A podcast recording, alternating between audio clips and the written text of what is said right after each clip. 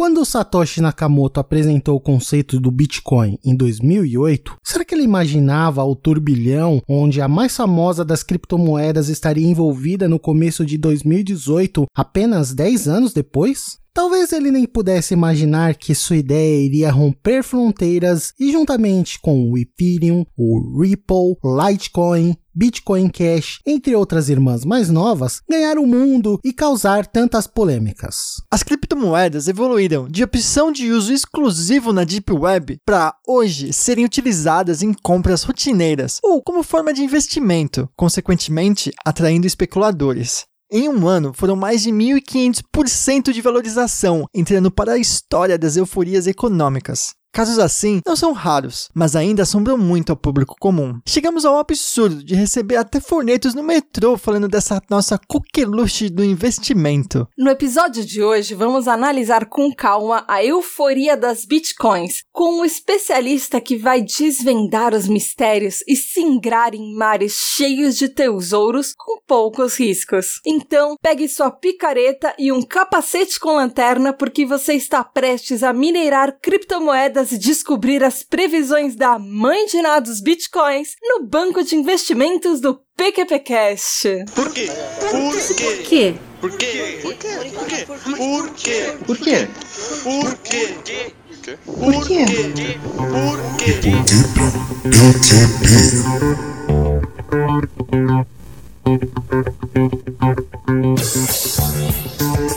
quê?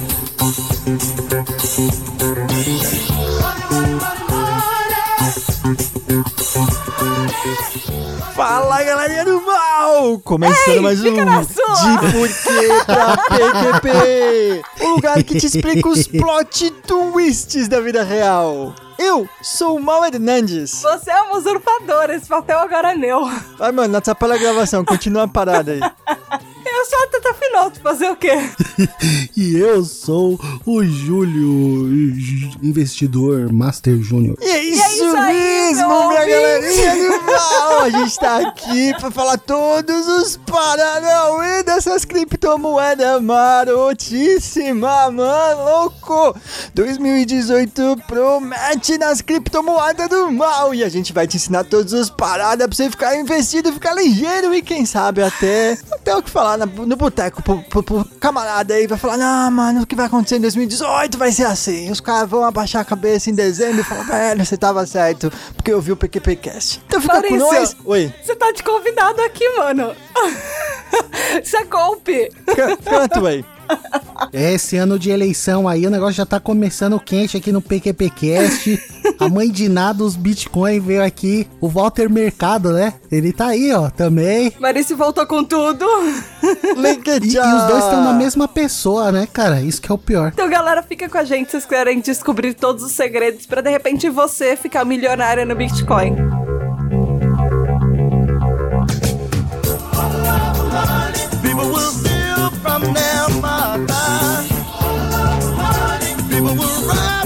Começar essa bagaça aqui. Ô, Mal, explica aí pra gente aí, o que, que são os Bitcoin, como é que funciona e pra que que serve? Maurício! Nossa, ele gente tá ancorando, tá respondendo.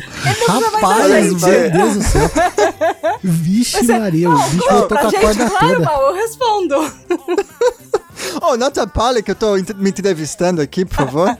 Bitcoin, Tata, aí pra você que não tá ligado, deixa eu explicar rapidão. É tipo uma moeda criptográfica de uma pegada meio livro de contas, que tá registrado quanto dinheiro cada pessoa mandou pra quem. E isso, Bitcoin é esse livro de contas gigantesco espalhado pela internet, que é passado de forma né, criptográfica entre as pessoas que por algum motivo bizonho agrega valor, né? Ele acrescenta valor e cresce em valor e as pessoas acham que vale alguma coisa e por isso, por simples fato das pessoas acharem que vale alguma coisa, ela tem valor. É bonito, simples assim. E só, só para ajudar o pessoal a entender o quanto que essa parada vale e quanto que valeu desde nosso último episódio lá ano passado, eu queria perguntar pro Julião, Julião, eu mandei uma moeda para você, um Bitcoin ou uma fraçãozinha de Bitcoin ano passado, você lembra? Lembro, Então, segura lembro essa marimba bem. A porque gente, vai falar disso falar no isso no, futuro. no último bloco.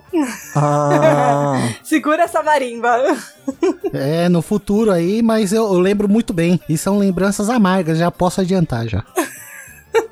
Então, meu ouvinte, a gente tá fazendo um follow-up daquele episódio de um ano atrás, que é o episódio que a gente acabou de fazer o repost, inclusive, que é o 125, porque bitcoins e blockchain não tem Ctrl-C e Ctrl-V. E hoje a gente vai fazer uma recapitulação de tudo e depois a gente vai falar o que, que tá acontecendo no mundo, porque lá na Ásia tá acontecendo um monte de coisa que tá impactando diretamente aqui no Brasil e vários governos do mundo, aquele negócio de aprova, não aprova, e tá uma loucura por aí. Mal, conta um pouquinho pro ouvinte. pois é, né? Ironicamente, o Bitcoin que foi criado para ser o dinheiro virtual, ele tá sendo usado exatamente para o que não foi, né? Que é ser essa, esse segurador de, de valor, né? Essa, essa entidade que só valoriza o que fazem as pessoas segurarem mais e mais e não gastarem como se faria com dinheiro. Mas o Bitcoin é isso, né? É uma. Ele tá tentando é, substituir o dinheiro em muitas vertentes, de muitas formas, tá vencendo essa batalha grandemente. Em outras vertentes está perdendo miseravelmente, mas é um pouquinho disso que a gente vai falar, dessa sociopolítica econômica aí que o Bitcoin tá sofrendo no mundo e as paradas muito loucas que vem por aí em 2018.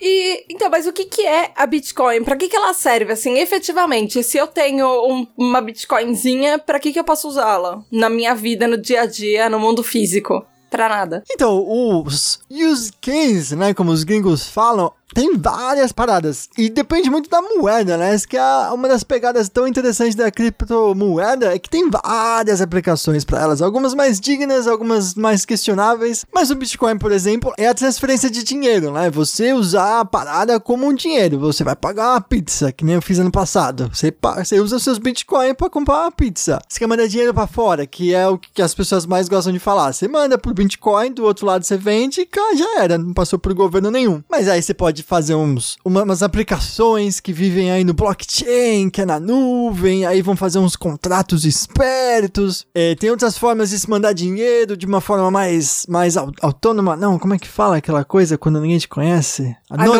Anônima, isso. Dá pra mandar dinheiro mais, ainda mais anônimo do que o Bitcoin. E essa pergunta da Tata, né, da Porque Serve, é uma pergunta muito central, né? Porque a gente ainda tá se debatendo, né? Tipo, peixe fora d'água. Assim, a gente tá procurando o ponto matador do Bitcoin, né? Do, das criptomoedas. Se tem uma esperança muito grande de que vai substituir muitas paradas, que vai ser uma tecnologia fodástica. Tem muitas promessas, se foi feita muita coisa né, com essas paradas já, mas é um dos motivos né, de ter valorizado tanto é da, dessa esperança gigantesca que a rapaziada tem de que vai zoar a barraca toda, vai chutar o pau da barraca dessa parada. Tem uma galerinha aí com na mão, porque a parada vai, vai zoar a bagaça. E é isso, assim, são um dos exemplos do... Pra que serve essa jossa? Ok. Não sei se eu respondi sua pergunta, Tata. Você quer saber mais? É, não, você já. Você, é que eu sei que você, como você falou, você já comprou pizza com isso. Aqui no Brasil eu não costumo ver coisas que aceitam bitcoins. Júlio, você viu alguma coisa por aí? Aqui no Brasil, assim,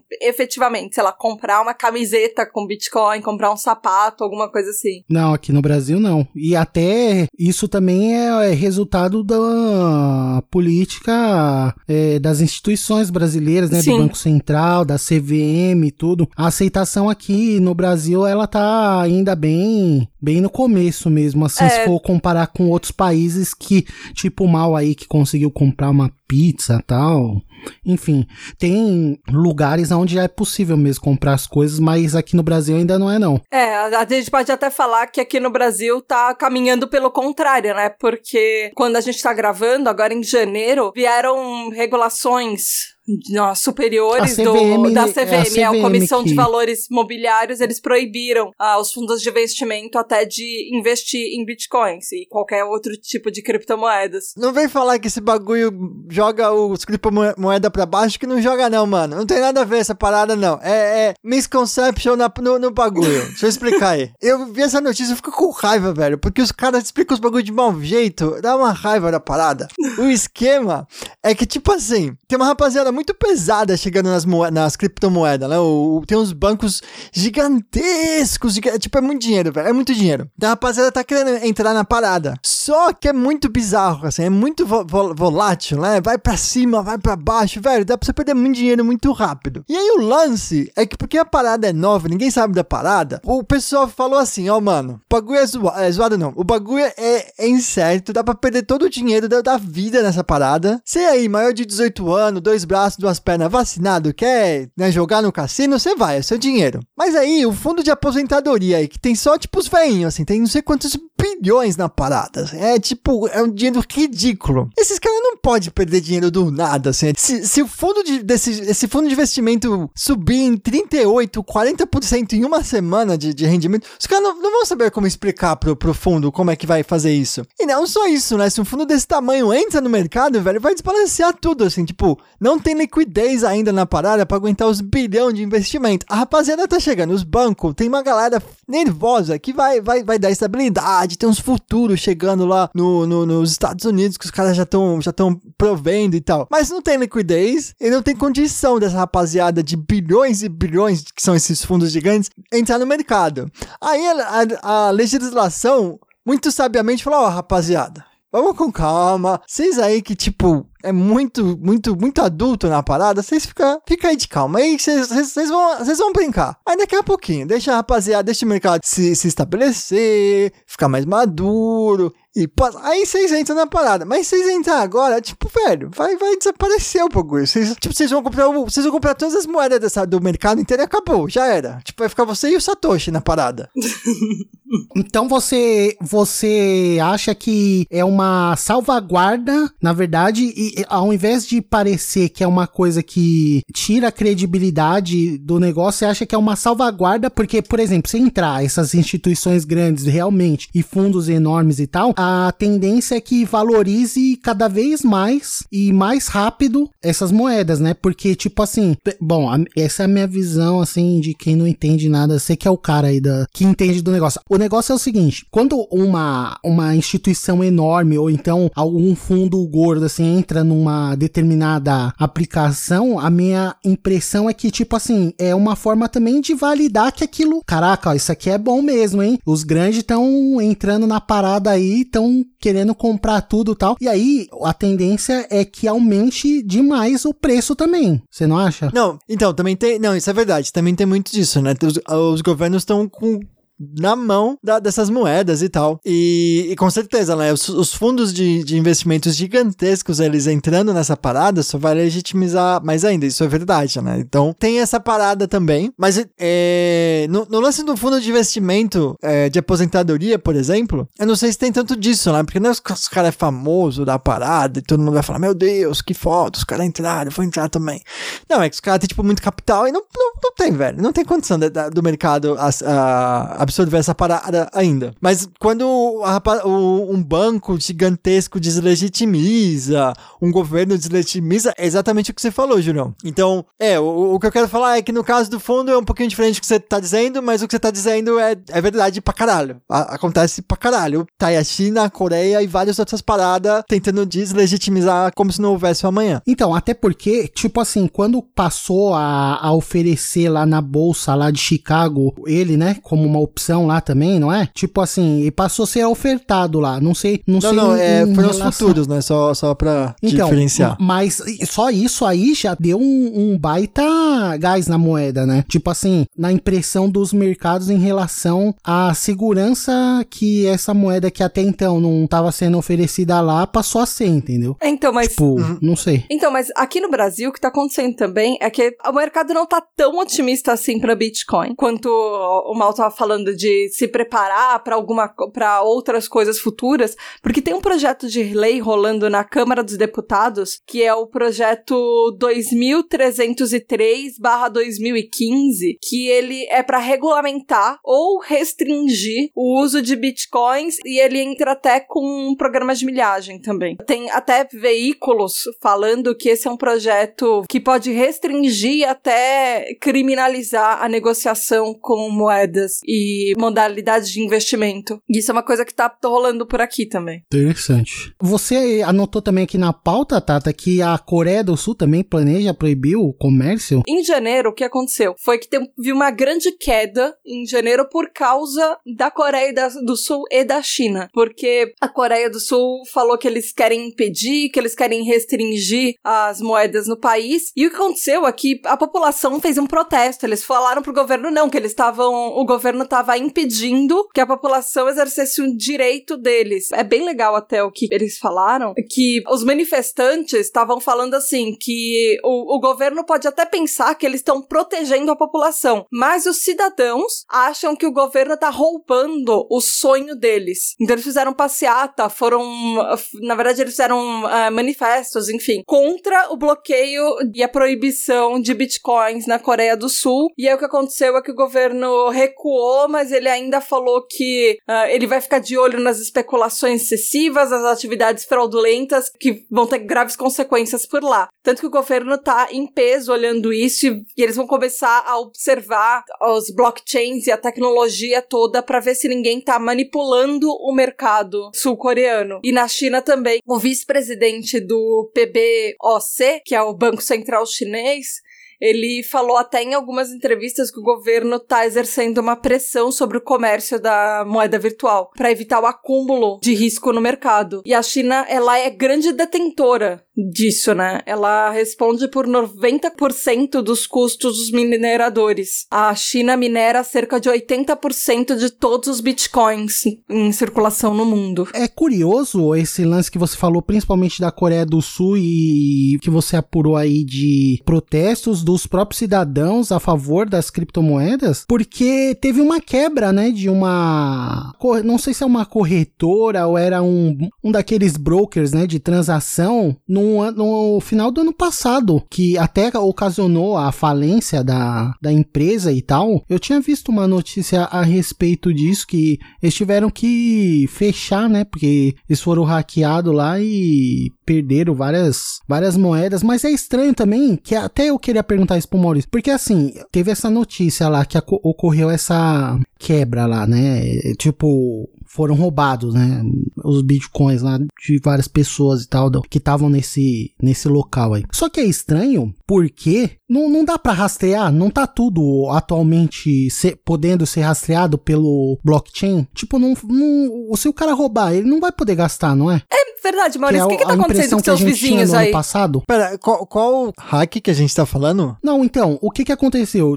Teve uma notícia no final do ano passado que teve uma quebra, tipo de, de roubo mesmo, de bitcoins numa, numa, não sei se é uma corretora ou se era tipo uma dessas bolsas que pega e faz a, a, a intermediação dessas compras e vendas, né? Uhum. Enfim, tinha um valor lá, houve essa quebra lá, essa, esse roubo, na verdade, e aí várias pessoas tinham tomado prejuízo e a empresa teve que fechar. E aí é, é interessante ver esse ponto que a Tata falou de tipo protestos a favor da criptomoeda em um país que recentemente foi afetado por isso. Uhum. Eu vou pegar a notícia aqui. Aqui, ó, corretora de Bitcoin sul-coreana declara falência após ataque hacker. 19 de dezembro de 2017. A notícia aqui, ó. Esse é o segundo ataque hacker em oito meses e dessa vez a companhia perdeu 17% das suas reservas de ativos. Então, é, é curioso, né? Não tem um nome aqui. Ah, aqui é Exchange sul-coreana Yapian. Suspendeu nessa terça seus serviços e declarou falência após sofrer o segundo ataque cibernético em oito meses. Dessa vez, com o ataque hacker, a companhia perdeu 17% de suas reservas de ativo. A empresa que negocia 10 tipos de criptomoedas, incluindo Bitcoin e Ethereum, não especificou os tipos de moedas digitais que foram roubadas nem o valor financeiro das perdas. Os clientes da empresa foram avisados que, por enquanto, poderiam sacar apenas 75% de seus ativos, enquanto o saldo remanescente será entregue a, após procedimentos do processo de falência. Agentes de segurança da internet da Coreia do Sul estão investigando o ataque juntamente com os anteriores e tem como principais suspeitos hackers norte-coreanos. Aí, tipo assim, eu só tô hum, apontando que, tipo assim, é engraçado, né?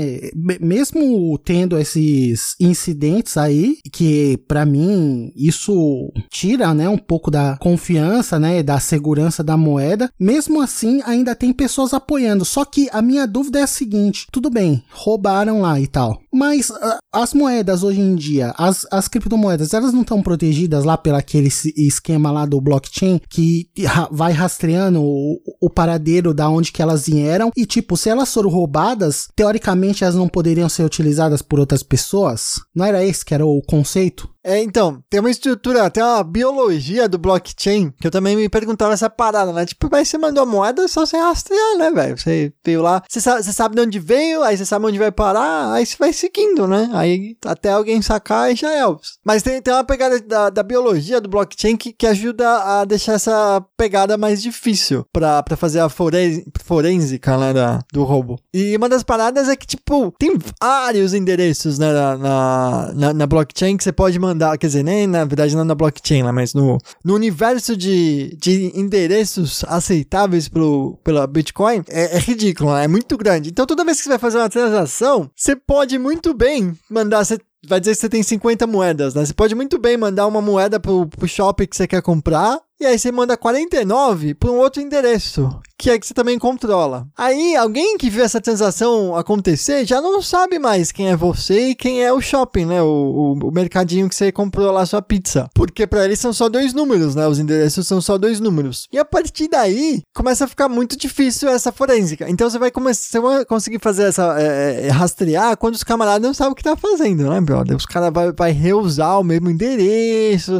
Tem umas lambanças que a rapaziada faz, né? Na parada. É, tem umas exchange que vai usar o mesmo, sempre o mesmo endereço para receber. Aí você vai conseguir saber quanto dinheiro que o cara recebe, porque todos os clientes mandam pro mesmo endereço e tal. Tem umas lambanças que dá para fazer. E dá para e dá para se rastrear alguma coisa, né? O, a, a, tem uma bolsa no, nos Estados Unidos, a Kraken, né? Que eles é, devolvem dinheiro do, do Monte Cox, né? Que aconteceu em Tóquio em 2012, 2014, eu não lembro agora. Mas foi alguns anos atrás, teve esse, foi a maior bolsa de valores na época, na bolsa de valores não, bolsa maior bolsa de Bitcoin da época. Ela foi roubada e aí até hoje você pode tentar, né, clamar suas moedas lá na Kraken, que eles né, tentam, tentam fazer um pouco disso. Mas em geral já é Elvis, né, velho? Porque você tipo, você vai perder o, o, traço do bagulho, ou mesmo que você consiga fazer o traço inteiro, tipo, quando eu receber minha moedinha, tipo, que culpa eu tenho da parada, velho? Então tem umas empresas que fazem essa forensica. Tem uma empresa muito louca, eu queria lembrar o nome agora. Mas tá se tentando, né? É,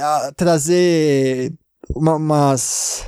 Tipo, é, empresas e companhias de peso para essa parada, né, para Bitcoin. E aí uma proposta, não sei se vai dar certo, provavelmente não, mas uma proposta seria assim, ó, beleza, velho. Banco aqui, não sei das quantas, dinheiro legal, legítimo, não sei o que, vai comprar Bitcoin, mas só pode comprar Bitcoin limpa. Aí os caras têm que só comprar Bitcoin que eles conseguem voltar todas as transações e garantir que todos os endereços são endereços que não, não tiveram nenhum, uh, tipo, não é lavagem de dinheiro e essas paradas. E aí tem umas empresas que tentam fazer essa forensica na, no blockchain e tal. Eles têm até uma certa grau de, de sucesso. Mas aí o máximo que você consegue fazer é, é, primeiro que é um sucesso limitado. Segundo é, não vai aceitar essa moeda, mas beleza, tem tipo todo o resto do universo aceitando a parada. E muita gente não, não é nem tipo, o cara não tá nem aí. O cara não tem nem como saber da parada, velho. Como é que você vai descobrir vendo os endereços? É mó treta, sabe? A menos que você realmente passe um tempo analisando, ou sei lá, começar, enfim. Ou a sua própria, a sua carteira, né? A sua wallet, como falasse que essa moeda é, é suja, sei lá como. Então, respondendo essa pergunta, é mó treta. É mó treta saber se a parada foi ou não e às vezes não dá. Entendi. É, bom, independente de, desses problemas de que, que tem de segurança ou de eh, países em relação à regulamentação da moeda ou aceitação da moeda nos mercados financeiros como forma e opção de investimento, mesmo assim, o Bitcoin se mostrou no último ano uma das opções de investimento assim mais rentáveis e até, sei lá, níveis históricos é algo impressionante, né? Tipo, no ano passado foi mais de 1.500% de valorização, como a gente disse na, na entrada do episódio. Agora, fala uma coisa, Maurício, você que é a mãe de Ná nesse episódio aí, por que que ele valorizou tanto nesse último ano? Acho que a pergunta mais mais sincera que eu posso dar, eu não sei. Mas, se eu tivesse que chutar um motivo, foram sei lá, dois, os maiores motivos, do, na, na, minha opinião, lá, na minha mega visão aqui, vendo como a indústria tá funcionando. Mas a primeira é a esperança de que essa parada vai, vai resolver vários problemas, vai trazer muito valor pro sistema, como transferência de dinheiro, vai deixar eh, transações mais baratas, vai, vai ajudar na descentralização de alguns aplicativos e tal. Então, então tem toda, tem muita esperança de que ele vai resolver vários problemas. Tem essas, esses entidades, né, esses bancos, essas organizações de peso entrando na parada. E tem a tecnologia né, em volta do, do, do blockchain, em volta do, do Bitcoin se maturando cada vez mais, né? Então os camaradas estão fazendo cada vez mais gambiarras no bom sentido para fazer as paradas acontecerem, né? As, as carteiras, né? Ficando cada vez mais ninja, as criptografias chegando mais louca, os contratos na, na blockchain ficando cada vez mais maduros e tal. Então, esses fatores. Eu acho que eu falei dois, que iam ser dois, mas acho que eu falei uns três, né? Então, você acha que ainda tem a possibilidade de continuar valorizando? Porque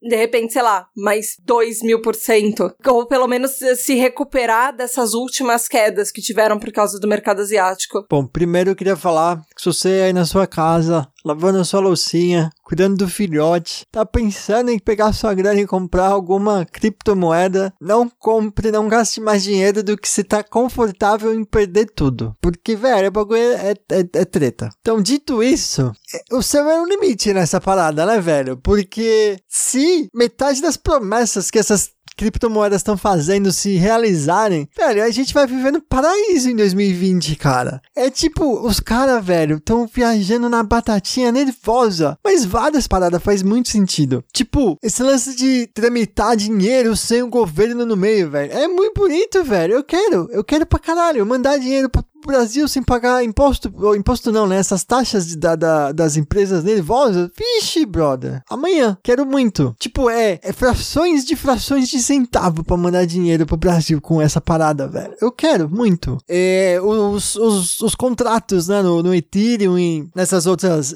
blockchains que, que aceitam os contratos espertos. Nossa, velho, é maravilha. É, é muito da hora. Eu quero comprar o meu ingresso do show pela blockchain, cara. Amanhã. Então, se essas paradas se realizarem, tipo, o Visa, que é uma, uma, uma, é uma comparação muito louca, né? O Visa, que é a maior tramitadora de dinheiro no mundo hoje em dia, faz não sei quantas mil operações por, por segundo, né? São quantas, cara? 2 milhões por dia? Acho que, não lembro, acho que são 2 milhões por dia. São 100 mil por segundo. Agora eu não lembro dos números. Mas o Visa, ele faz não sei quantas mil transações por segundo. Só pra você ter uma ideia, o Bitcoin, acho que eles fazem 20 transações por segundo segundo hoje em dia, a média. Então, velho, se o Bitcoin ou alguma criptomoeda vai substituir o Visa, imagina o quanto essa parada vai crescer, velho. O céu é o limite. A grande pergunta é, um, se vai substituir mesmo essa Visa do, do, do esquema. A segunda é que qual criptomoeda que vai substituir, né? Tipo, teu Bitcoin é uma, velho, mas tem uma rapaziada tá correndo atrás da parada, velho. Os caras estão batendo muito, muito nesse Bitcoin, velho. Então, você tem que acreditar na promessa que eles estão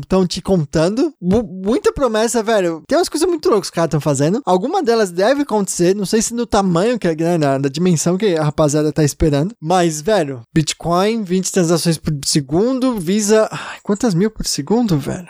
Essa informação que eu sempre esqueço. Mas o Bitcoin substituir o Visa, já era, velho. Você comprou um Bitcoin, você se aposenta. Tipo, o bagulho vai ser muito dinheiro. Então, o céu é o limite, mas, velho, vai com calma aí na bagulho. Alimenta o filhote primeiro, mano. Que, tipo, o bagulho é louco. Visa 24 mil transações por segundo. 10 mil vezes mais. Mas eles estão com esperança de um dia alcançar o Visa, é isso? Velho, não é esperança, mano. Você fala com esses caras, os caras têm, tipo, certeza, assim. É, é, muito, é muito febrão falar com, com os evangelistas, né, que a rapaziada fala, dos bitcoins, Bitcoin Cash da vida. Velho, os caras, é tipo, mano, é culto na parada, mano. Os caras têm uma gana falando das paradas, de como vai, vai substituir. Um dos sonhos dessa rapaziada e que é muito foda, assim, eu, queria, eu quero muito acreditar no que eles falam, porque é muito louco, eu quero viver nesse mundo. Eles querem ver o Bitcoin ou uma criptomoeda, o Bitcoin Cash principalmente, eles querem que o Bitcoin Cash se, seja a moeda referência. Mas, Mal, a gente já falou um pouco como é que tá a situação aqui no Brasil.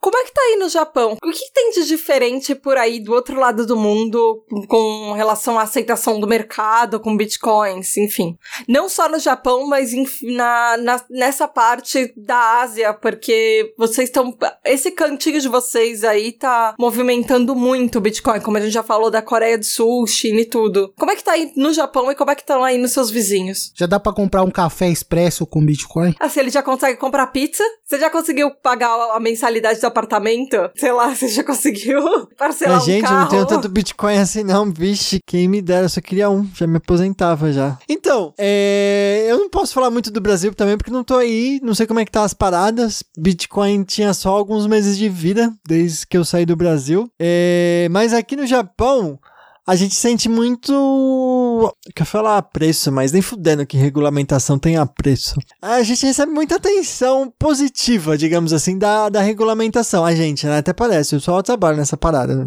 Ser rico que é bom nada. Mas as criptomoedas recebem muita atenção positiva, né? Ela já é considerada dinheiro. Três moedas regulamentadas pelos membros, né? Que é o Bitcoin, o Ethereum e outra que eu vou falar no próximo bloco. Então fica no suspense. Mas são essas três aí que já são aceitas como dinheiro. É, instituições aí já podem pegar licença para operar negócios que envolvem moeda, né? As, as exchange, os traders e o escambau, né? Todo, qualquer negócio que envolva, né?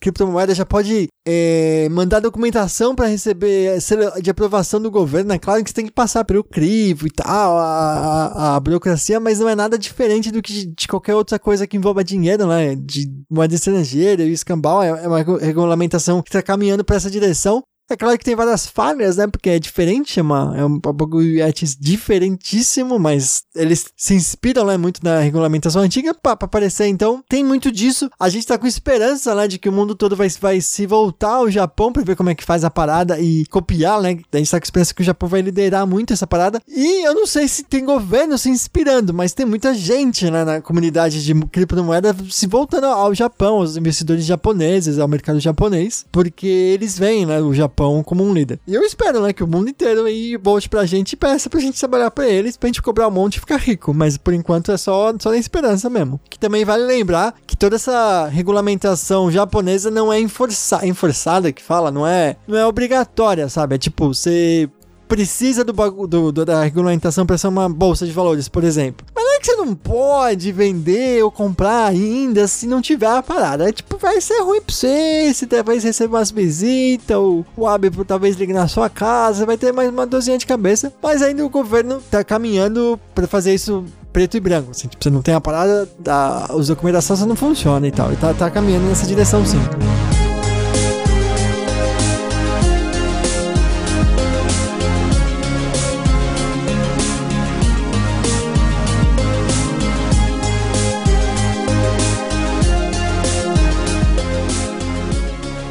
Então, Val, vamos chegar ao que a gente finalmente te chamou. Ah, vamos falar previsões. das previsões do que, que vai acontecer em 2018, talvez até um pouco mais pra frente com criptomoedas no geral, bitcoins, enfim. Para começar, conta pra gente o que, que é ICOS. O que, que é esse negócio? E quais são as regulamentações disso, enfim? O, e o que, que dessa regulamentação vai ajudar a Bitcoin? Eu perguntei pro Julião se isso era interessante, eu achei que ele sabia o que era essa parada. É, tudo que eu não sei é interessante. Justo. Então, eu não sei como é que fala em, em português, ou como é porque o ICO, né, em, em inglês que a gente fala, que é o Initial Coin Offering. Ah, ok. É. Que é quando você vai oferecer, né? A, a, é tipo, é a analogia de uma empresa ser oferecida pela Bolsa de Valores, né? Que é o IPO. Ah, Mas porque é moeda, né? Fica ICO. aham. E aí tem uma pegada, né? Que foi uma, foi uma pegada que ajudou também o mercado em 2017 a subir tanto, né? Foi essa febrão aí que teve de ICOs. E por que a, a, parada ainda não é legalizada, regulamentada? Quer dizer, legalizada é a palavra errada, né? Ainda não é regulamentada. Tem uma rapaziada que usou as ICOs aí muito como esquema pirâmide nervoso, velho. Nervoso. Porque como é que funciona uma, uma IPO? Tipo, a empresa ela vai ser listada na, na bolsa, ela precisa passar por umas auditorias, tem que reportar os ganhos, tem que mostrar, né, pro público que vai investir na parada, é, ser transparente. Tanto que, putz, qual que foi essa empresa? Teve uma empresa japa no, no começo do ano passado, ela tava perigando, perigando sair da bolsa de valores japa, porque eles perderam o prazo da auditoria. Putz, ah, putz, Mitsubishi não era, velho. Puta, é uma empresa gigante, japa. Mas enfim, é porque está listado na Bolsa de Valores, né? Essa, essa regulamentação e, e exige uma transparência. Uhum. Enquanto que no ICO, é não, velho. Você só, você só ganha o dinheiro do investimento, assim. Você, você não precisa entregar nada. Você pode prometer rios e, e, e deals. Como é que é a expressão? Mundos e Mundos fundos. e fundos. Não. É mundos e fundos? É. Você pode eh, oferecer mundos e fundos aí na sua ICO e não entregar nada. Só vai ganhar o dinheirinho da parada e já é. Você não precisa prestar conta, você não precisa fazer nada. Só que aí, beleza, a rapaziada ganhou o dinheiro, pegou o dinheiro e fugiu. Mas também tem uma galerinha que tava entregando a parada, fazendo direitinho, pá, né? Então você tinha que saber escolher, né? Você tinha que fazer um quase que Buffett dos ICO, né? O camarada que vai das empresas que vão fazer o ICO, conhece o pessoal, se encontra de quem, para quem você vai dar o dinheiro e tal.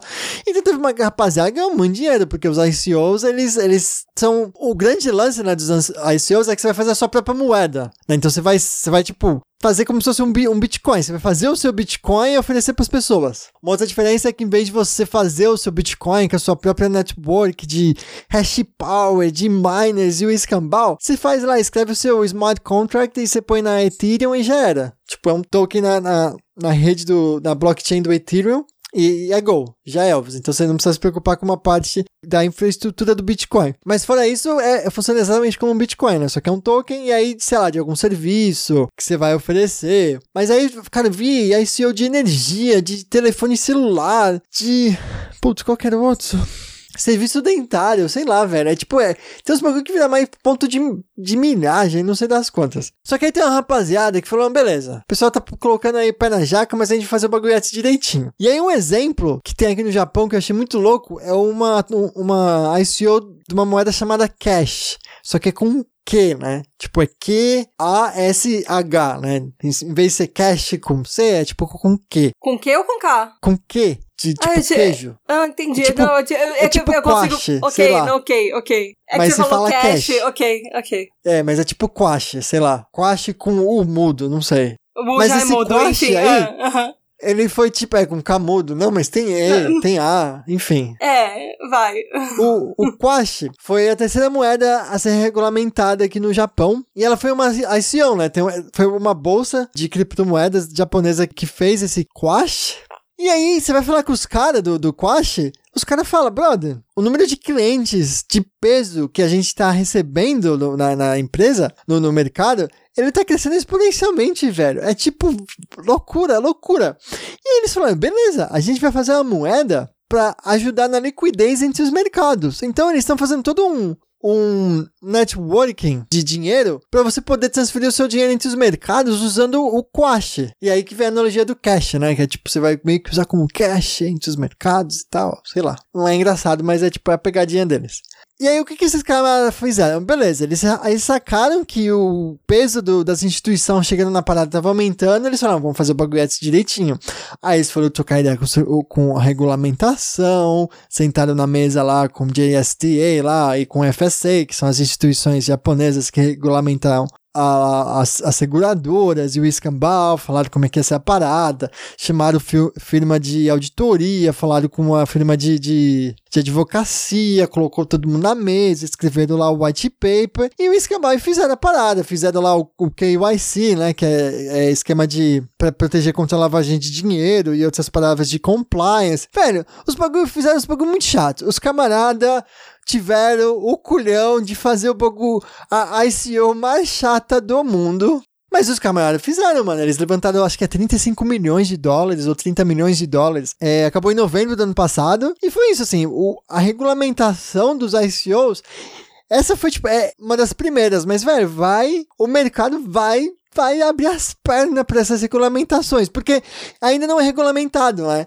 Quando for preto no branco, a, a, os reguladores entenderem exatamente como eles querem regulamentar, é com moedas desse tipo que os caras vão falar e falar, brother, senta aqui na mesa, vamos trocar ideia. Vamos, vamos aí, a gente gosta de vocês. Aí os caras trocam e deve ser muito mais fácil para essas moedas serem incorporadas no sistema que ainda tá para nascer. Enquanto que as moedas aí que a rapaziada pegou o dinheiro e correu, tipo, já é Elvis, né, velho? Tipo, esses caras não vão existir quando a regulamentação finalmente chegar. E então mais gente vai sacar essa parada, mais gente está se preparando para ser ainda mais regulamentada. Os caras vão abraçar a regulamentação para que quando os reguladores efetivamente chegarem, é com eles que eles vão sentar e conversar. E é com eles que eles vão sentar, conversar e falar: e como é que vocês querem ser regulamentados? É, obviamente que não vai ser assim tão, é, tão simples, mas eles vão estar abertos ao diálogo. Então, velho, regulamentação de ICOs Primeira previsão para 2018. Ouviu regulamentação de ICO? Joga o seu dinheiro, brother. Vai, não, não sei. Não sei se esse bagulho vai ter dinheiro, porque teve as ICOs que estão propondo produto, tem até uns plot twist aí nas ICO. Mas é o lance que elas com certeza serão mais é, numerosas e vamos esperar aí também que sejam bem-sucedidas, né? Para aumentar aí o valor da parada. E Mal, o Bitcoin Cash é uma ICO de Bitcoin, então? Valeu pela pergunta, Tata. Então, Bitcoin Cash e ICO é, é, é diferente para dedéu. Mas é um bagulho muito da hora, que o Bitcoin Cash, na verdade, entra no outro assunto, que são os forks, né? Que são quando as moedas se dividem. Enquanto que o ICO é feito em cima da estrutura né, física da moeda, tipo, o ICO, Quer dizer, você pode fazer o ICO da sua própria moeda, mas, tipo, é tão mais caro que, que ninguém faz, né? O ICO, você faz, você faz como um token no, no Ethereum ou em, ou em outras plataformas. Mas aí o Bitcoin quer, então, então você vai usar toda a segurança né, que, a, que, a, que a plataforma tem, que a, que a estrutura, né, o, o hash power, os mineradores são os mesmos, exatamente os mesmos minerando seus tokens, né, as transações de seus tokens. Mas uma pegada tipo Bitcoin Cash é o fork, que é quando a rede, né, a network do, do da moeda se divide, literalmente assim, fisicamente se divide. E aí uma rapaziada, ano passado, acho que foi em, ju em julho de, de 2017, uma rapaziada foi fisicamente, colocou lá. É, é claro que é, é tipo só apertar um botão, né? Mas fisicamente você tem que apertar esse botão você vai pro Bitcoin Cash ou pro Bitcoin. E aí, a sua, a sua rede, né, a sua network, ela perde em hash power, ela fica menos segura, assim, é tipo, é uma mudança física na parada. E aí, tem uma treta fan fan, fan gigantesmântica, sei lá como é que fala. Tem uma treta gigantesca entre Bitcoin e Bitcoin Cash. Que foda-se, o episódio não é sobre isso, mas eu vou muito falar porque é muito da hora. O Bitcoin, velho, tem uma treta entre esses dois que é. Os, o pessoal do Bitcoin Cash diz que eles são os que estão segurando, né? Que estão levando o ideal do Satoshi Nakamoto pra frente. É eles que vão fazer, o pessoal do Bitcoin Cash que vai fazer a criptomoeda um dinheiro. Uma parada que você vai usar para pagar sua conta do mês no fim do ano, vai comprar seu pão de queijo com Bitcoin Cash. Enquanto que o Bitcoin, velho, é tipo, já era, morreu, velho. Não, não existe motivo pro Bitcoin existir. Isso de acordo com o Bitcoin Cash. Por que, que eles falam que, tipo, o Bitcoin já era? Pra você ter uma ideia, pra você transferir um Bitcoin de uma pessoa para outra, hoje em dia, a média que você vai pagar é tipo 100 reais não, não, não é relativo ao seu valor. Então, se você transferir tipo, um, um centavinhos.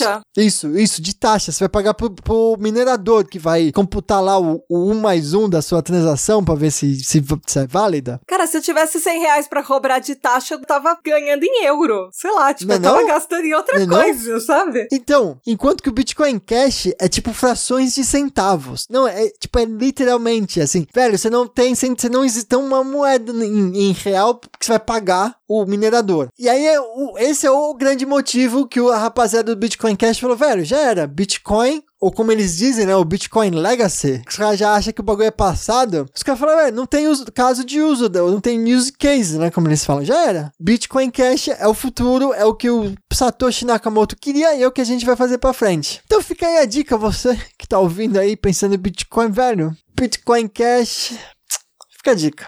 Você acha que então fica, é melhor investir em Bitcoin Cash do que Bitcoin? É isso? Seu dinheiro, meu ouvinte, você aí cuidando do filhote, cuidando do filhote não cair da mesa, não cair no pinico, não morrer afogado. Pensando em gastar seu dinheiro, você faz o que você quiser com seu dinheiro, brother. Mas Bitcoin Cash promete, cara. Ainda mais se você comparar com Visa, né? Porque outra parada do Bitcoin Cash e Bitcoin é o número de transações por segundo. O Bitcoin tá com um problema ridículo para escalar, né? Pra, pra, é o problema do scalability problem que o Bitcoin tem. Eles têm uma proposta muito louca de como resolver esse bagulho, que ainda tá em desenvolvimento e os caras estão pensando como fazer a parada, que envolve uma sidechain e. É muito louca a, a, proposta, mas o lance é, tipo, eles não conseguem crescer mais o, o Bitcoin. A menos que eles façam esse hack incrível. Enquanto que o pessoal do Bitcoin Cash falou, falou, brother, beleza. A gente vai fazer o seguinte, a gente vai pegar o tamanho dos blocos da blockchain do Bitcoin e vai aumentar. É isso. Agora, em vez de ser um mega, vai ser dois. E agora, em vez de ser dois, é oito. E daqui a pouco vai chegar até um, um gigabyte por bloco. Quando chegar um bloco, a gente consegue processar mais transações que o Visa game over. Velho, eu comprei um Bitcoin e fui, fui pra casa, velho. Fui beber água de coco. Então essa é outra pegada que o Bitcoin Cash tá, tá prometendo. Vamos ver se... Quer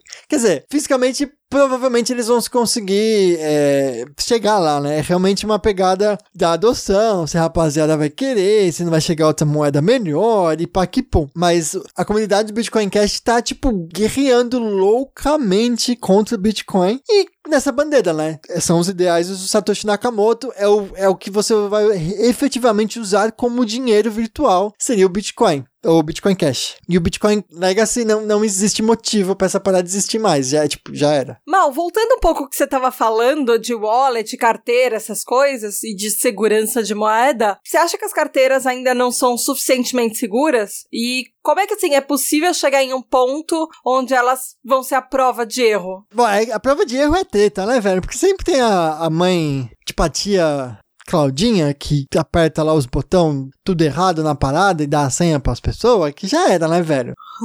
então, o, a grande pegada. Mas você acha que o público de Bitcoin faz isso? Porque isso não, me parece muito uma coisa que não é do público. Pessoas que dão a senha. Se bem que eu tava ouvindo Planet Money e umas coisas assim que estavam falando exatamente isso. Não deem a, seu, a sua senha para outras pessoas. E cuidado para você não perder a senha e coisas assim. Eu levo isso muito a sério de não dar a senha para outras pessoas. Eu levo isso muito a sério. Fala aí, Julião, você tem alguma coisa sobre perder a senha? Você tem alguma coisa para falar sobre não perder a senha? Não dê spoilers. Na parte 3 do programa, nós vamos falar sobre isso. Continue, continue essa explanação sobre as wallets seguras. Então, Tata, mas você também tem que lembrar se o Bitcoin realmente, ou qualquer criptomoeda tiver mais transações por segundo do que o Visa, velho, a tia Dondoquinha lá da esquina tem que usar essa parada, velho. O cobrador de ônibus tem que usar essa parada. O, sim, sim, o professor da faculdade lá que não conseguia nem andar direito, ele vai precisar usar essa é parada. É que na nossa realidade no Brasil eu não vejo isso acontecendo. Não num futuro próximo. Então, por isso que eu falo, velho. A tecnologia, os, os hacks que a rapaziada tá fazendo é muito louco, velho. Os caras, eles estão ligados que vai ter que fazer uma arquitetura muito ninja por baixo dos panos pra que essa, esse dinheiro consiga aumentar ainda mais a, a, popula a popularidade. E aí tem umas ideias muito loucas. Que como é que funciona hoje em dia as carteiras, né? Se tipo tem seu, o seu númerozinho lá no, espaço de números possíveis. Aliás, criptografia de Bitcoin matemática mais linda do mundo. Mentira, não é mais linda. Essa é uma matemática muito linda. Queria muito falar sobre isso, mas velho, a rapaziada vai dormir muito forte no rádio, mas enfim. Está lá no espaço de endereços ninjas do seu endereço do Bitcoin. Aí você vai mandar uma, uma, uma moeda, né? Um, um, um satoshis para alguém sei lá, você pega o seu endereço mágico, que você não pode falar para ninguém, né? A chave secreta da parada. Você pega a sua chave pública, né? Que todo mundo pode saber. Aí você faz uma matemática lá, você soma um com mais um, mais um, pega a sua chave secreta, divide por zero e você manda. Que é o chama, chamada assinatura, né? Da parada. E aí, quando a transação chega do outro lado, a rapaziada fala: ah, aqui tá a chave pública, aqui tá a mensagem, aqui tá a assinatura. Aí você faz o menos um, você multiplica por zero, porque o cara dividiu por zero lá, e aí você fala, ah, beleza, ó, a pessoa que assinou esse bagulho aqui só podia ser a pessoa que tem essa chave, a chave privada dessa chave pública, aí beleza. Aí você aceita a transação. É a, é a assinatura do, do Bitcoin, né? Do ECDSA, das curvas elípticas e o escambau. Mas esse lance quer dizer que você precisa dessa chave privada, velho. Você perder essa chave privada, já era. Eu roubei as suas, as suas Bitcoin para sempre, de tudo. Então o grande lance é como é que você segura essas,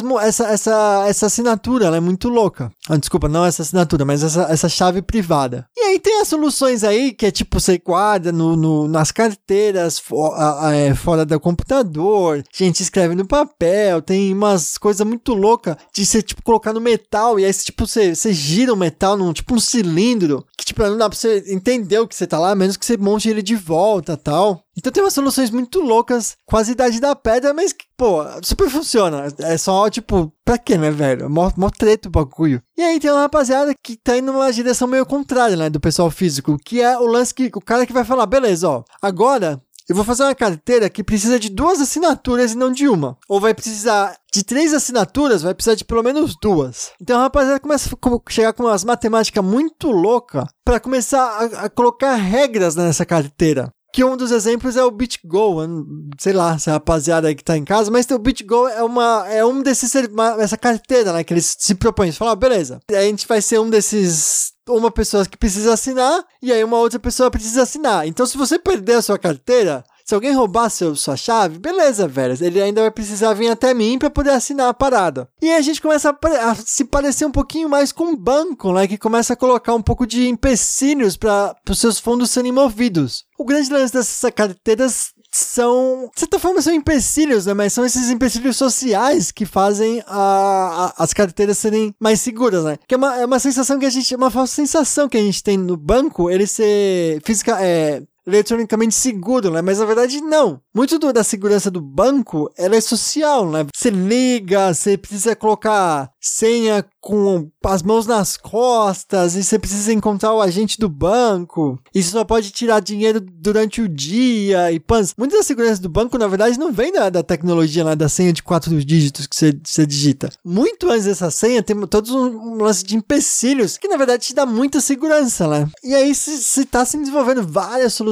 muito loucas para se chegar cada vez mais perto, de certa forma, de um banco, né? Até mesmo de um cofre. E aí você também tem que lembrar que tem uns lances de como é que fala? De anonimação. Anonimação? Anonimato. Anonimato, que você não pode perder nessas. Na, na blockchain. E se a sua tecnologia for muito zoada, todo mundo vai saber que é você que assinou naquela parada. E, tipo, pra que, que você vai usar isso se todo mundo agora sabe quanto dinheiro você tem, assim? E aí você tem que começar a esconder os bagulho que todo mundo sabe, porque tá publicado lá no blockchain. E você precisa ficar mudando de endereço toda hora para ainda ser seguro, né? Porque, velho, usar o mesmo endereço é tipo de mané, né? Você tem que ficar mudando toda hora. Então a tecnologia, tipo, mas o cara que vai usar, tipo, a tia dondoquinha da esquina vendendo doce, ela só vai apertar um botão, velho. É tipo, a, a tecnologia toda tem que estar. Tá feita né, em sincronia, conversar com todos os, os mineradores de tal forma que a tiazinha só tá apertando um botão. E essa, essa tecnologia tá sendo construída. A gente tá. É tipo. Manja Doom da, da,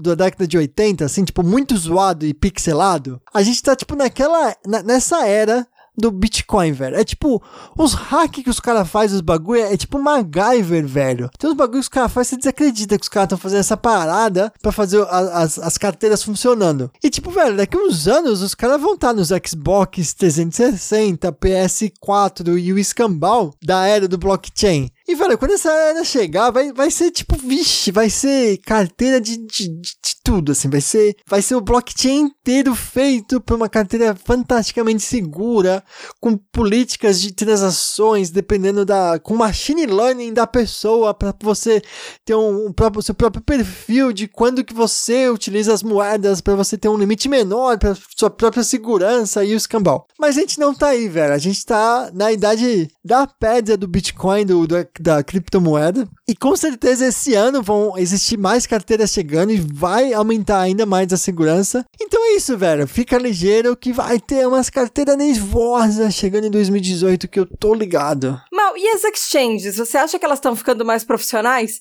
E assim, tem algum plano para que no futuro uh, tenha uma garantia, enfim, e para prevenir a perda de segurança? Por exemplo? Tipo um fundo garantidor, um fundo ou então meios que garantam que quando acontecer uma quebra, logicamente está tudo sendo trabalhado para que não, não ocorram quebras e também não ocorram roubos como esse que a gente citou no começo do programa da, da Exchange lá que faliu e o pessoal não tá conseguindo tirar todo o dinheiro, ou então o caso que você falou do banco japonês aí, da Exchange japonesa, que eles estão até hoje tentando ver casos aí, resolver casos de pessoas que perderam seus dinheiros. Você acha que, tipo assim, há a possibilidade, se, se bem que acho que até a resposta é um pouco óbvia, mas há a possibilidade de num futuro ter um, um fundo garantidor para isso, tipo, para que essas perdas e as pessoas que investem não ficarem tão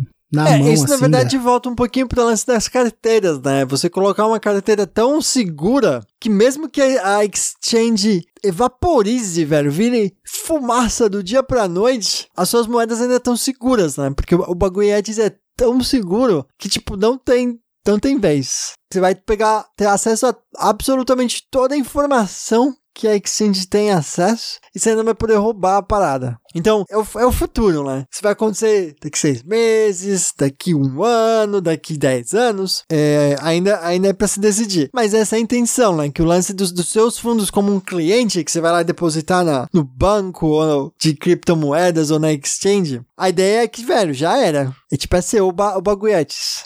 E também você só vai tirar com a autorização do banco, sabe? É tipo, vão, vão ser oferecidos seguros em, em bitcoins, porque vai ser o bagulho vai ser muito seguro. Entendi. Mas em que sentido, então, as exchanges em 2018 vão ficar mais profissionais? Então, tem uma galera de peso, né? Como eu comentei do Quash. Tem uma galera de peso chegando nas exchanges. E tem uma outra galera que não tá indo pras exchanges porque é muita fuleira, velho. E eu falo isso um pouco do, do quando você vai fazer um algoritmo para comprar e vender as paradas nas bolsas, velho, você vai nas bolsas de, de, de da internet, tem umas parada que é muita lambança, velho. Mas não é lambança também pros caras não tá fazendo de mal feito. É porque se fazer bem feito, não vai ter quem consuma, né? Bem feito assim, tipo, quando você vai na exchange lá, tipo a Kraken, que é uma das mais zoadas nesse aspecto. Mas também os camaradas estão ligados que, tipo, eles não têm muita opção no momento. Não é que os caras fazem o bagulho mal feito, né? Por favor. Mas se pega na Kraken, que tem a, a, a, a forma de você comprar e vender por algoritmo mais simplesona, é, é muito difícil você fazer um, algo, um algoritmo que vai ter um comportamento decente. Porque é, é bem pouca baixa qualidade as informações que ele te dão, a velocidade que você tem, acesso à informação e tal. É muito diferente da, da Nasdaq, por exemplo, né, velho? Que você coloca lá no mesma sala da parada da exchange, você coloca lá o cabo assim, você pluga na exchange e você tá tipo a milissegundos de qualquer coisa acontecendo, você recebe cada evento na parada. Então, de um lado, você tem tipo o futuro aí, que vai ser tipo essa Nasdaq das exchanges de Bitcoin, que vai estar tá microsegundos de cada informação acontecendo lá na matching engine do, do bagulho. E do outro lado você tem uma, uma, um outro mercado que vende aí, não vende, né, mas você pode se conectar pela internet, você pergunta pra, pra exchange aí as informações que tá acontecendo, chega segundos depois, você pede pacote adoidado na parada, que vai te dar um comportamento algoritmo super zoado. A tendência é certamente as exchanges se aproximarem mais e mais numa pegada mais Nasdaq, né? Que você vai ter acesso mais rápido à informação, você vai ter acesso evento por evento das paradas. Tem várias exchanges que já estão oferecendo né, as APIs para se conectarem com, com o flow né, da, das ordens, pelo menos na ordem ou pelo menos em sequência para você não perder nada. As exchanges estão chegando cada vez mais e mais próxima dos protocolos, né, que essas exchanges mais profissionais, que a própria, né, a Bovespa coloca aqui em Tóquio, tem protocolos de, de troca de informação entre a exchange e os algoritmos, que, velho, não, não dá para viver, velho. Você, tipo, você faz aí sua, sua brincadeirinha aí pra, pra trocar, vender umas moedinhas dessas exchanges zoadas que tem. Você faz aí, você dá... Dá, dá pra fazer umas moedinhas. Mas, velho, é, tipo, é muita diferença quando você vai pra um protocolo, tipo, mais, mais robusto e tal. E é isso, assim, tipo, porque os clientes eles estão cada vez mais pedindo, os camaradas estão muito prontos para se conectar nesse, nesses mercados com mais estrutura. O mercado vai oferecer mais, sabe? Já tem alguns mercados oferecendo um protocolo fix, que é um já tradicional, né, da, da, da das exchanges de instru instrumentos tradicionais. E, velho, o lance agora vai ser oferecer mais infraestrutura pra rapaziada colocar os servers lá no mesmo, na mesma sala da Exchange e tal. Então, na mesma vibe de que as Exchanges estão recebendo mais clientes, né, com mais e mais capital, eles também vão receber mais e mais clientes com mais estrutura e vão ter, né, que dar e de volta mais estrutura pra rapaziada. Então, eu não sei, não acho que vai morrer essas exchanges, né, com as APIs mais simples, porque com certeza deve gerar um, um, uma, um fluxo de ordens bem bacana pra eles, né, porque a porta de entrada, né, de várias pessoas querem fazer o trading por algoritmos, mas certamente a tendência é essa profissionalização aí, esse maturamento dos protocolos e conectividade com as exchanges. Fica aí a dica, né, velho? Você tá procurando emprego, velho? Vai estudar esses protocolos ninja, velho. Os caras vão pagar muito pra conectar. Nossa senhora, velho. Vamos pagar muito.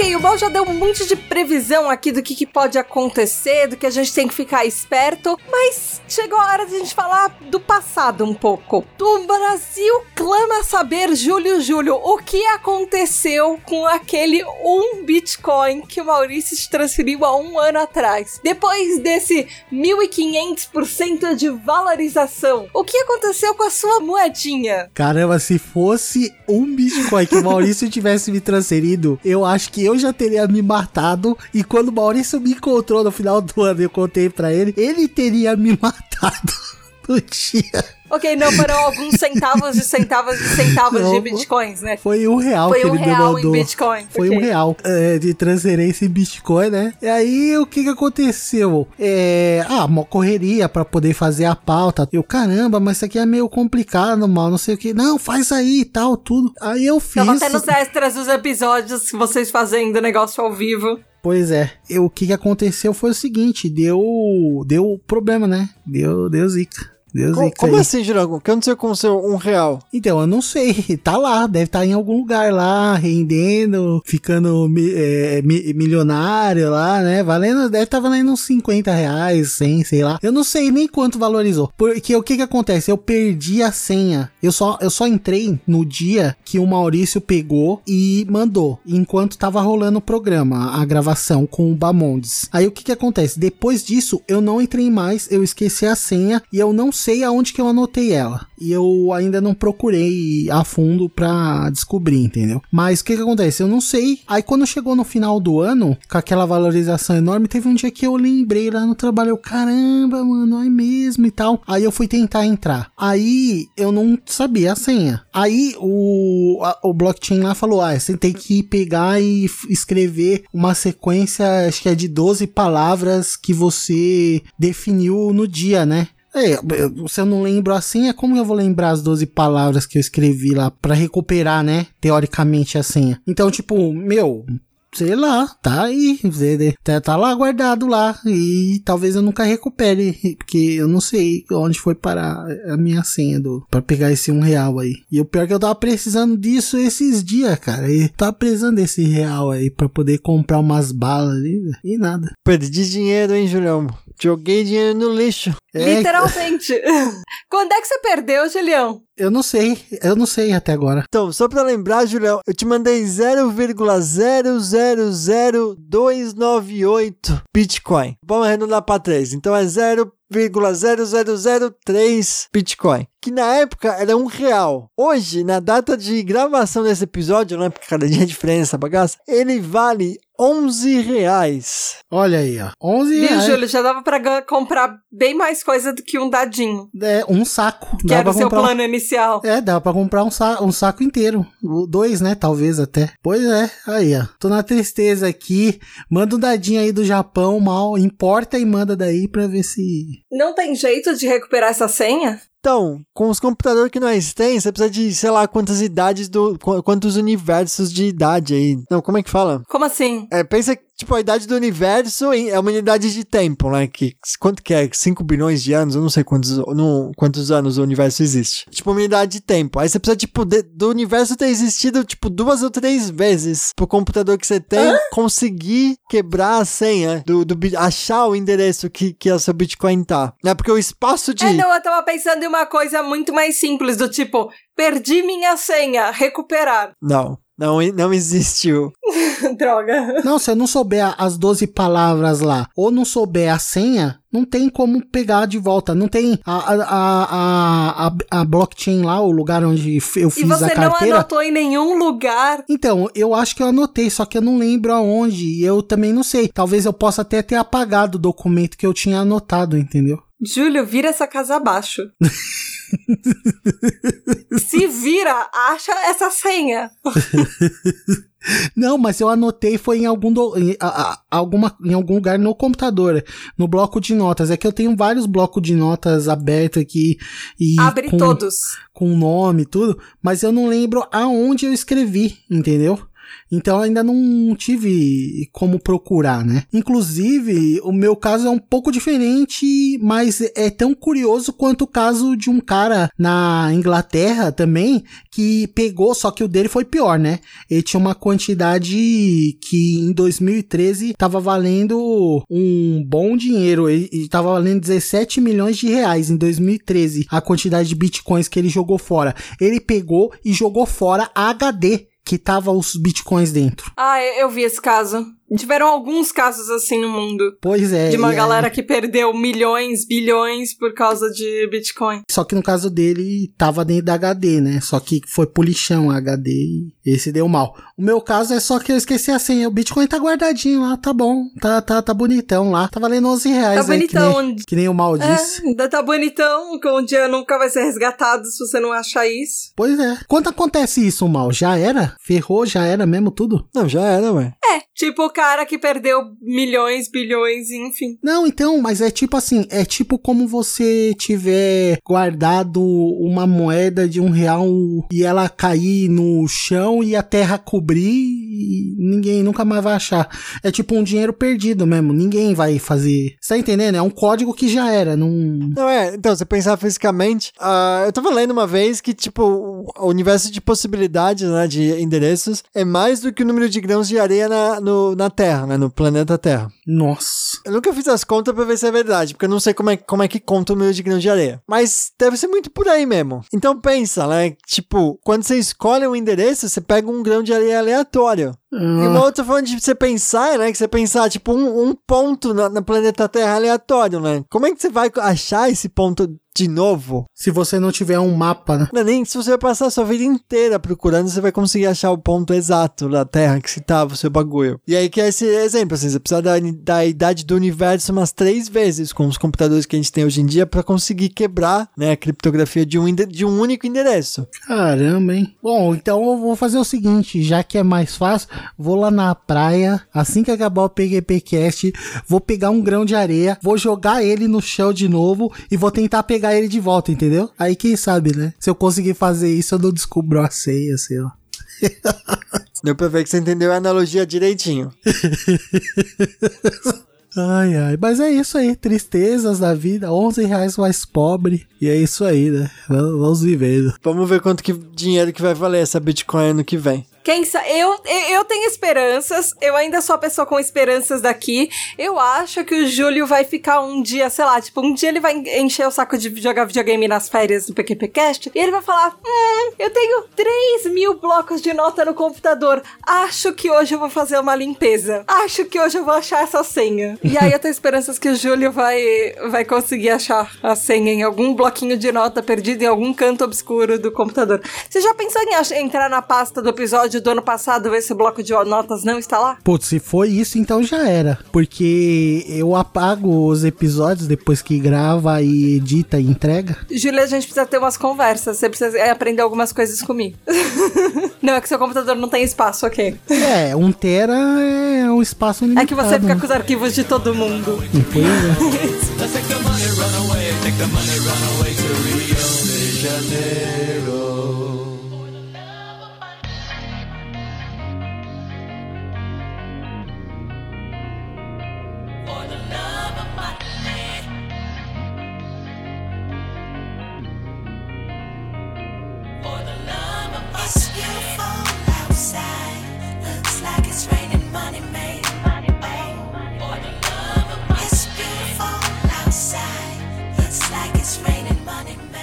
Foi isso, meu ouvinte. Valeu por ter ouvido até aqui. Se você vai comprar Bitcoin, Ethereum, Ripple, Bitcoin Cash e ficar milionário, manda um pouquinho pra gente e deixa a gente ficar sabendo. Julião, se quiser mandar a gente pra PQP, como é que faz? Você envia um e-mail para pqp.pqpcast.com, mas não perde a senha do e-mail, por favor. Ou você vai lá no Facebook na página de Porquê para PQP e conta todas as suas previsões de Bitcoin para esse ano, ou no grupo ouvintes do PQPcast e conta pra gente o que você faria se você tivesse perdido a sua senha, como o Júlio Júnior. Ou ainda tem o Twitter no arroba underline PQPcast. Cola lá que ainda tá bombando, velho. Eu só recebo notificação no meu iPad nessa jossa. Caralho, não, minha gente, para de ir no Twitter, por favor, cara. Não aguento mais receber notificação no meu Não, iPad. não para. Para, para, não precisa, não tá acontecendo nada. Você não vai perder nada, não tá, não tem, não tem mensagem. Não existe mensagem no Twitter, no arroba underline PQPcast. Não vai lá. Falando em Twitter, Maurício, por que, que você não deixa os seus contatos pra gente? Aquele Twitter que você não usa. É só mandar e-mail no mal.pqpcast.com que eu ainda recebo. E minha gente, aproveitando, eu só quero agradecer todo mundo que tem me mandado mensagens e e-mail por causa do ninguém, minha gente. Ainda a gente ouvindo essa bagaça, velho. Eu fico muito feliz e me sinto a pessoa mais irresponsável e mais mal grata do universo porque eu não tenho tempo de responder, mas eu fico mega feliz, cara. Eu amo todos É vocês. ingrato, Mal. Mas, Mal, quando é que ninguém volta? Ele volta? Tá, tá, Julião, vocês sabiam que se vocês forem lá no site do PQPcast e derem like em cada post dos episódios, aparecem bitcoins na tela de vocês e nem precisa guardar a senha. senha. A gente fez tipo a mesma piada ao mesmo tempo. Sem combinar. Exato. Toma essa, Julião. A gente já fez a mesma entrada ao mesmo tempo também, sem combinar. Então vai lá, meu ouvinte, e fique rico e sem precisar perder a sua senha e recuperar depois cheio de bitcoins no PQPcast. E Mal, você que é o nosso convidado hoje, que está usurpando nesse espaço, Eu não vejo nada quem que você nisso. queria mandar pra PQP? Eu quero mandar esse povo aí que perde as senhas dos bitcoins da vida. Ei! Eles aí estão atrasando o progresso. Então, você que perde a senha dos seus bitcoins que, que vá pra PQP. Eu quero mandar o mal pra PQP por ter roubado meu papel de host Oi? só porque ele tá aqui hoje. Oi? Beijo, Mal. Te amo. E Júlio, e você? Você vai mandar alguém pro PQP? Bom, eu vou mandar pra PQP esse ato do mal aí em participar dos PQPcast. Finalmente aí ele veio, deu as suas opiniões aí, as sua- suas previsões aí de mãe de idade, Walter Mercado. E espero que ele volte em breve aí pra integrar a banca, dessa vez com a. Da próxima vez com a Natália também. Com a junto, Ana né? junto, isso. Porque estamos gravando num dia comercial, né? A gente tá gravando. Maurício fez tudo de vingancinha hoje. A gente tá gravando de manhã, inclusive. Toma essa. É, agora já deu meio-dia já, né? quase uma hora da tarde, mas a gente começou às 10. É isso aí. É isso aí, Então, minha é gente. isso aí. Beijo barbudo do mal.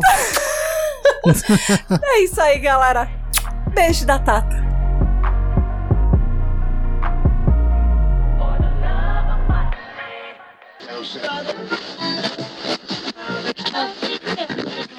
Boa, Maurício. Muito boa a sua vingança. Vamos, Estamos- vamos começar essa bagaça aqui? Vamos, você está acumulando vingancinhas hoje, né? Inverteu, os horários, inverteu o horário da gravação. Ah, nunca, nunca aceitei bem aquela vez que você roubou meu lugar de host. A primeira vez que você apareceu aqui. Queria dizer que nunca desceu direito a goela, aquela lá, hein? Percebi?